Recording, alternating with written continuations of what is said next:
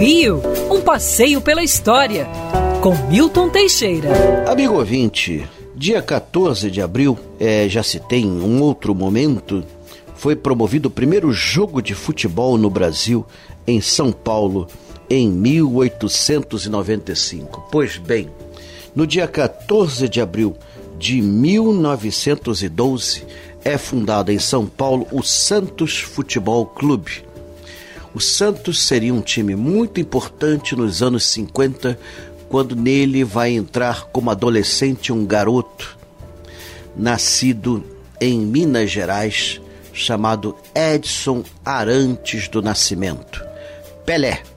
O nome Pelé surgiu por causa de um filme que passava na ocasião onde era ambientado na África e os amiguinhos começaram na, na, na, na tribo lá africana, os negrinhos eram chamados de Pelé e passaram a chamar o Edson de Pelé.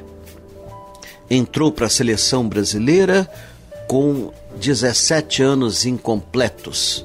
Foi o grande sucesso nas Copas de 58, 62 e 70 aposentou-se do futebol pouco antes da Copa de 74, indo jogar no Cosmos de Nova York.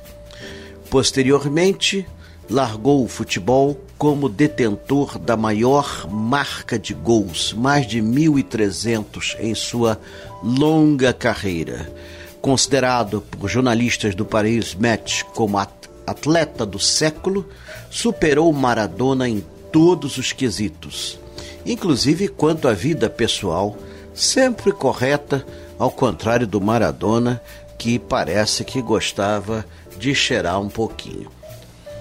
É isso, e continua vivo entre nós, ainda bem, mostrando que o atletismo prolonga a existência e dá saúde às pessoas. Detalhe: no mesmo dia da criação do Santos, afundou o Titanic, morrendo gente pra caramba, apenas 705 dos 2.208 passageiros sobreviveram. Mas eu prefiro lembrar esse dia pela fundação do Santos do que pelo naufrágio do Titanic. Quer ouvir essa coluna novamente? É só procurar nas plataformas de streaming de áudio. Conheça mais dos podcasts da Band News FM Rio.